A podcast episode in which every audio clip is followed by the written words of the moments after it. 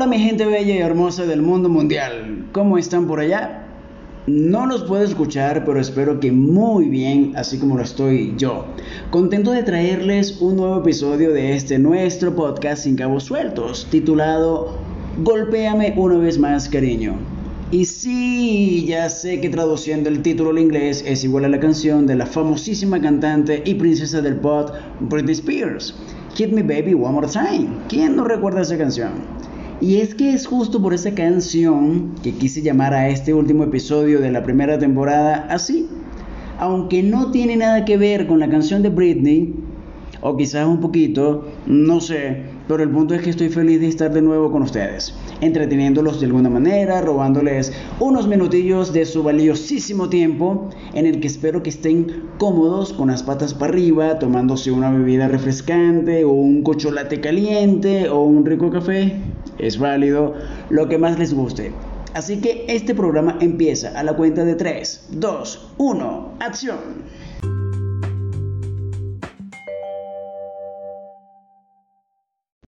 Golpéame una vez más, cariño.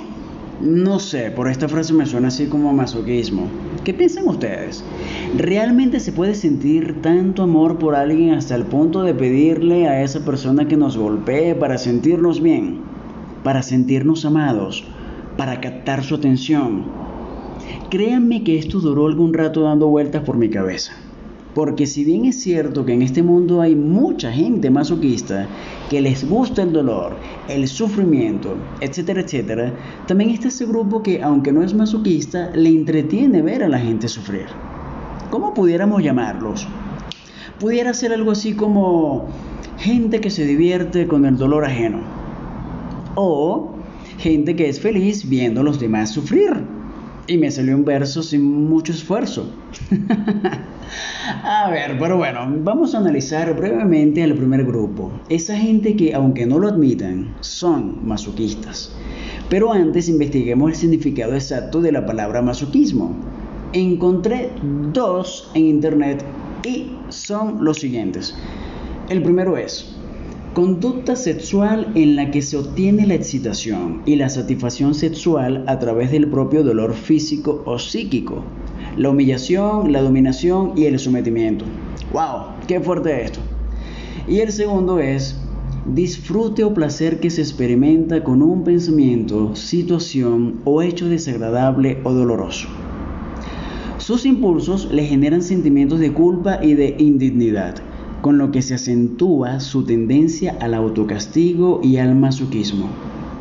Bueno, este también está fuerte.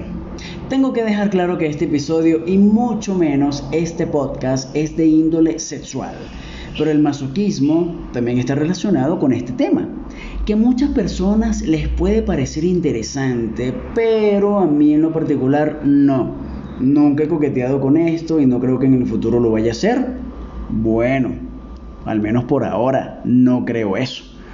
Pero hay que dejar claro que existen varios tipos de masoquismos está el masoquismo erógeno o sexual, está el femenino, el moral, el emocional, solo por mencionar algunos. Desconozco si existen otros tipos de masoquismo, no soy experto en la materia. Estos datos son suministrados por mi gran amigo, que ya ustedes lo conocen, porque son amigos, ustedes también, Google, que nunca nos falla. En internet hay muchísimos videos de gente a la que le divierte ver sufrir a los demás. Y estos videos son muy explícitos, muchos de ellos son duros de ver y nosotros en algún momento hemos visto videos así. No nos vamos a caer a coba o a, caer a cuentos, como dicen por allí. Pudieran parecer chistosos, muchos de ellos, sacarnos unas risas, pero que encierran dolor, Quizá hayamos visto a niños cayéndose de un columpio, a peleas callejeras, personas cayéndose de una bicicleta un tobogán, qué sé yo. Hemos visto miles de cosas que para nosotros pueden ser muy divertidas, pero para sus protagonistas tal vez no. Es más, en algún momento alguien se ha burlado de nosotros también por una caída, algún golpe que nos hayamos dado tontamente, etc. Pero el punto está ¿Qué tan alto es el porcentaje de diversión cuando vemos a alguien sufriendo por algún tipo de dolor físico? La respuesta es personal, pero por lo general el porcentaje es alto. Alto. Y eso no lo podemos negar. Ahora voy con el grupo 2. Esas personas que son felices cuando ven a los demás sufrir. ¿Eres tú uno de ellos? Cuando éramos niños, Ay, Dios mío, eso fue hace como mil años. Ahora somos unos viejos, decrépitos, desmemoriados y con falta de visión. bueno, al menos yo, que estoy quedando ciego, caramba, cada vez veo menos. Pero bueno, en fin, lo que quiero decirles es que cuando éramos niños y alguien nos hacía daño, nosotros esperábamos el momento perfecto para vengarnos. Y cuando lográbamos nuestro objetivo, eso nos causaba mucha satisfacción. Nuestra cara de felicidad era de otro mundo, estábamos en otro nivel. Ojo, esto sucedía cuando otros niños nos pegaban y después les devolvíamos el golpe. No sé si ustedes llegaron a hacer cosas peores, pero mis venganzas siempre fueron totalmente inocentes. Al menos cuando era niño. Pero ahora que ya somos adultos, que estamos en otra etapa de nuestras fabulosas vidas, todo cambia, porque nos enamoramos, entablamos relaciones amorosas, adquirimos responsabilidades, empezamos a trabajar, a luchar por nuestros sueños y todo el rollo. Y todo esto conlleva al estrés en muchos de los casos mucha gente, o a mucha gente, las lleva al suicidio, a la depresión, al éxito, al fracaso. Es como un cóctel de emociones, como estar en una montaña rusa, es algo muy loco, frenético diría yo. Y es justo allí cuando nos detenemos a pensar, ¿lo estoy haciendo bien? ¿Estoy brillando? ¿Estoy llamando la atención? Pero ¿qué pasa cuando las respuestas a estas preguntas son negativas? ¿Seríamos capaces de hacer cualquier cosa para llamar la atención de los demás?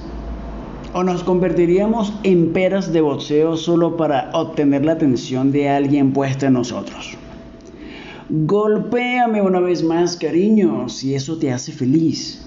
Aquí estoy yo para hacer que liberes estrés. Quiero que te descargues conmigo, si eso te hace feliz. Son expresiones muy fuertes, ¿eh? Que sin querer queriendo las podemos llegar a decir o incluso a pensar en determinado momento. ¿Te ha pasado? A mí no, siendo sincero, o al menos no que yo recuerde. A veces para sentirnos importantes llegamos a permitir muchas cosas de gente que realmente no vale la pena. Y es que incluso de gente que sí vale la pena también permitimos mucho. Mm, quizás ofensas, humillaciones, golpes, cosas así por el estilo. Pero eso está bien, está mal. Júzguenlo ustedes mismos, mis chamos y chamas oyentes de este episodio titulado Golpéame una vez más, cariño. Por otro lado, quiero comentarles que esa palabrita mencionada al principio de este programa, masoquismo, encierra mucho dentro de sí el significado es muy fuerte y más porque no siempre va ligado del sexo como tal, no siempre va ligado de la satisfacción o placer a través del dolor físico, sino que también tiene que ver con las emociones de cada individuo. Yo hace algún tiempo atrás estuve en una relación, bueno, hace mucho, mucho, mucho tiempo atrás estuve en una relación un poco bastante tóxica para mi gusto, que emocionalmente me desequilibró un poco no tanto como para caer en la locura, pero sí tuve muchos altibajos emocionalmente, solo que yo los dejaba pasar, pensando tontamente que todo iba a cambiar en algún momento, pero no fue así. Por suerte esa relación terminó por el bien de ambos y ya pasamos la página. Pero saben que dentro de todo lo malo que nos puede pasar en la vida, todo, absolutamente todo, nos deja algo positivo. Tenemos que tener más cuidado la próxima vez. Y volviendo al tema del dolor físico, ¿cuántas mujeres no se dejan golpear por sus esposos? ¿Cuántas mujeres creen que se merecen esos malos tratos? ¿Cuántas mujeres no se echan la culpa de la situación que están viviendo? Millones de mujeres a nivel mundial. Este es un tema muy delicado, señores, que puede tener un sinfín de porqués. Entre ellos figuran el miedo a oponente, adaptación a la violencia, miedo a quedarse solas, miedo a la inestabilidad económica o a la inestabilidad emocional, etcétera, etcétera, etcétera. Este es un gran problema con el que muchas mujeres viven a diario dentro de sus hogares. Triste problema, pero no siempre podemos hacer algo por ellas.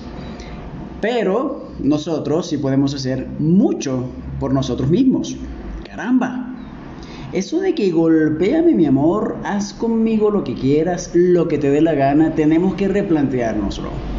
A menos que sea con cariño, un golpe chequeteto, con mucha dulzura, porque hay casos de casos, no siempre los golpes son por motivos de violencia, de venganza, de rabia. Hay golpes que son con el corazón, como quien dice, con amor. Esos son los golpes que tenemos que dejarnos dar, los que tenemos que recibir. Y no solamente por nuestra pareja, si estamos en una relación y si no, bueno, pues ni modo, ya estaremos en alguna en algún momento. También puede ser por algún familiar, un amigo, un vecino, hombre o mujer, dependiendo del caso, por supuesto. Así que ojo pelado, pues.